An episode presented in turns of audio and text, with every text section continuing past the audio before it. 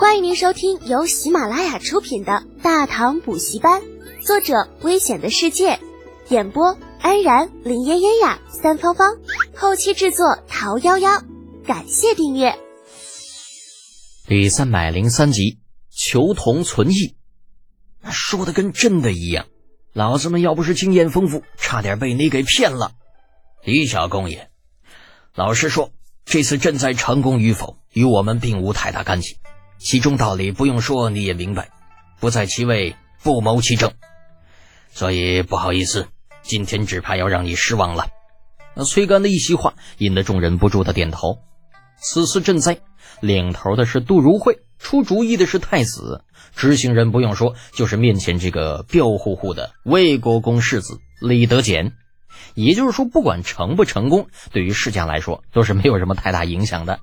对于几大世家油盐不进，李浩早有准备。而事实上，经过这么长的时间，他也知道自己身上并没有那种虎躯一震，对方就那头便拜的王霸之气。微微一笑，别急着拒绝嘛。就算地位最低的商人都知道买卖不成仁义在的道理，咱们这些人总不会连那些个商人都不如吧？李小公爷这话说的有意思。这样吧，想谈不是不可以。把我们几家的损失补上，咱们再继续谈，否则还请免开尊口。那郑家代表不知道什么时候从铁柱面前溜了出来，身后有崔干做靠山，让他的胆子大了不少。李浩将这椅子往后一移，房间里发出了刺耳的摩擦声。他移到合适的位置，将脚抬起搭到桌上，挑衅的看了崔干一眼：“老崔啊，你也是这个意思啊？”啊见过嚣张的，但没见过如此嚣张的。那崔干觉得自己这段时间血压明显有点高，原本正常的脸色一下变得难看起来。李小公爷，这就是你谈判的态度？谈判？啊，不不不不不，今天我不是来谈判的。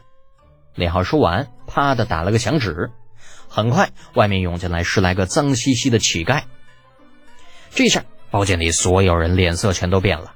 都是露出了厌恶的表情，啊！刚想开口，却见李浩从怀里掏出了七八个精致的小瓷瓶，丢到桌上。知道这是什么吧？啊，大家都是见过世面的，自然识得这是名动长安的七宝轩镇店之宝——汉苗习雨伞。大事不好的感觉让崔干有些紧张。你什么意思？没什么意思。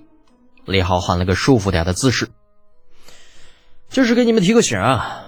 要是能好好说话呢，咱们就继续聊聊；若是不能，说不得，只能够让你们把这些东西先吃了。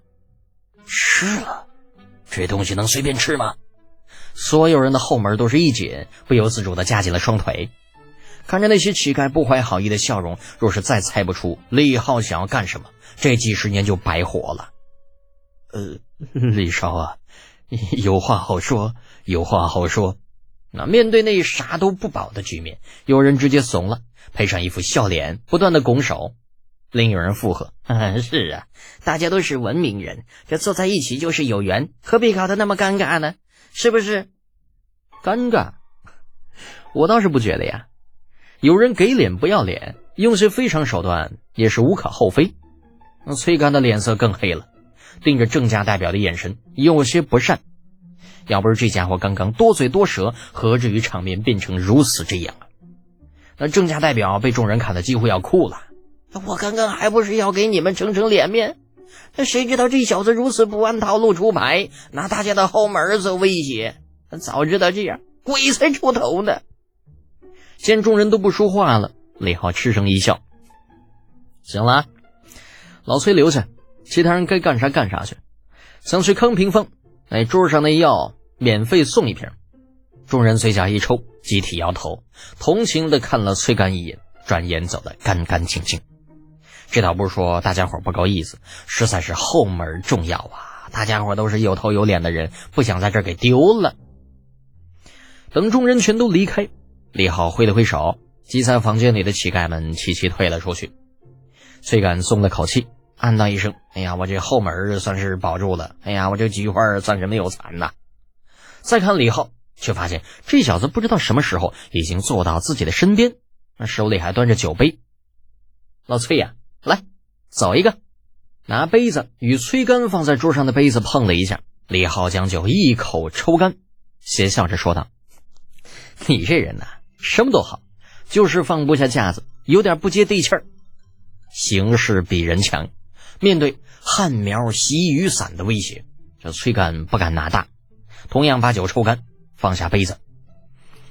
李少，有话可以直说，何必与我一个老家伙绕圈子？爽快。”既然如此，我就不客气了。你啥时候客气过？连旱苗洗雨伞都拿出来了，老子能不爽快吗？这崔根好歹也是从大风大浪里过来的人，再加上包间里没有了外人，那索性十分光棍的说道：“李少，请讲，有什么要求？只要崔某能够做到，绝不推辞。”哎，老崔，你这么说就不对了。李浩摇着头，啧了一声道：“刚刚我进来的时候就说过。”今天的目的是求同存异，让咱们把以前的不愉快都放到一边，共同商讨一个发财的大计划。崔刚的心中微微一动。此时李浩已经占了绝对的上风，说把他摆出十八个造型，就绝对不可能摆出十七个。可就算如此，对方依旧是一副好说好商量的样子，这不禁让崔干生出了听听李浩想说什么的想法。念及于此，崔干的表情总算正常了一些，摆出洗耳恭听的态度，示意李浩继续说下去。良久，崔干眉头紧锁：“收过路费？李少，你不是在开玩笑吧？”放心，我还没有那么无聊。李浩心想：“啊，就你这智商，老子一个能挑你八个，还要再加俩。”翻了个白眼儿，指了指头上：“老崔呀。”我跟你说实话，修路这事儿势在必行，也是大势所趋。别说是你，就是上头那位也挡不住。既然如此，我们何不顺势而为呢？诚然，配方那事儿也是我摆了你们一道。可是你想想啊，若你们当初不压价，把我的报价从五十万压到二十万，我能干出这事儿吗？能。那崔干没有说，但是眼神却无比的肯定。李浩对此表示很无辜。摆摆手，行吧，行吧，反正这事儿已经过去了，咱们就先不提了啊。还是说修路，你想想看啊，眼下这路况，从长安到洛阳至少得走三五天吧。可是修成的水泥路，两天之内必然能赶到，这会让商队省下多少费用？你算过没有？既然他们省了钱，那么我们收点过路费、养路费，难道错了吗？听众朋友，本集已播讲完毕，请订阅专辑，下集精彩继续哦。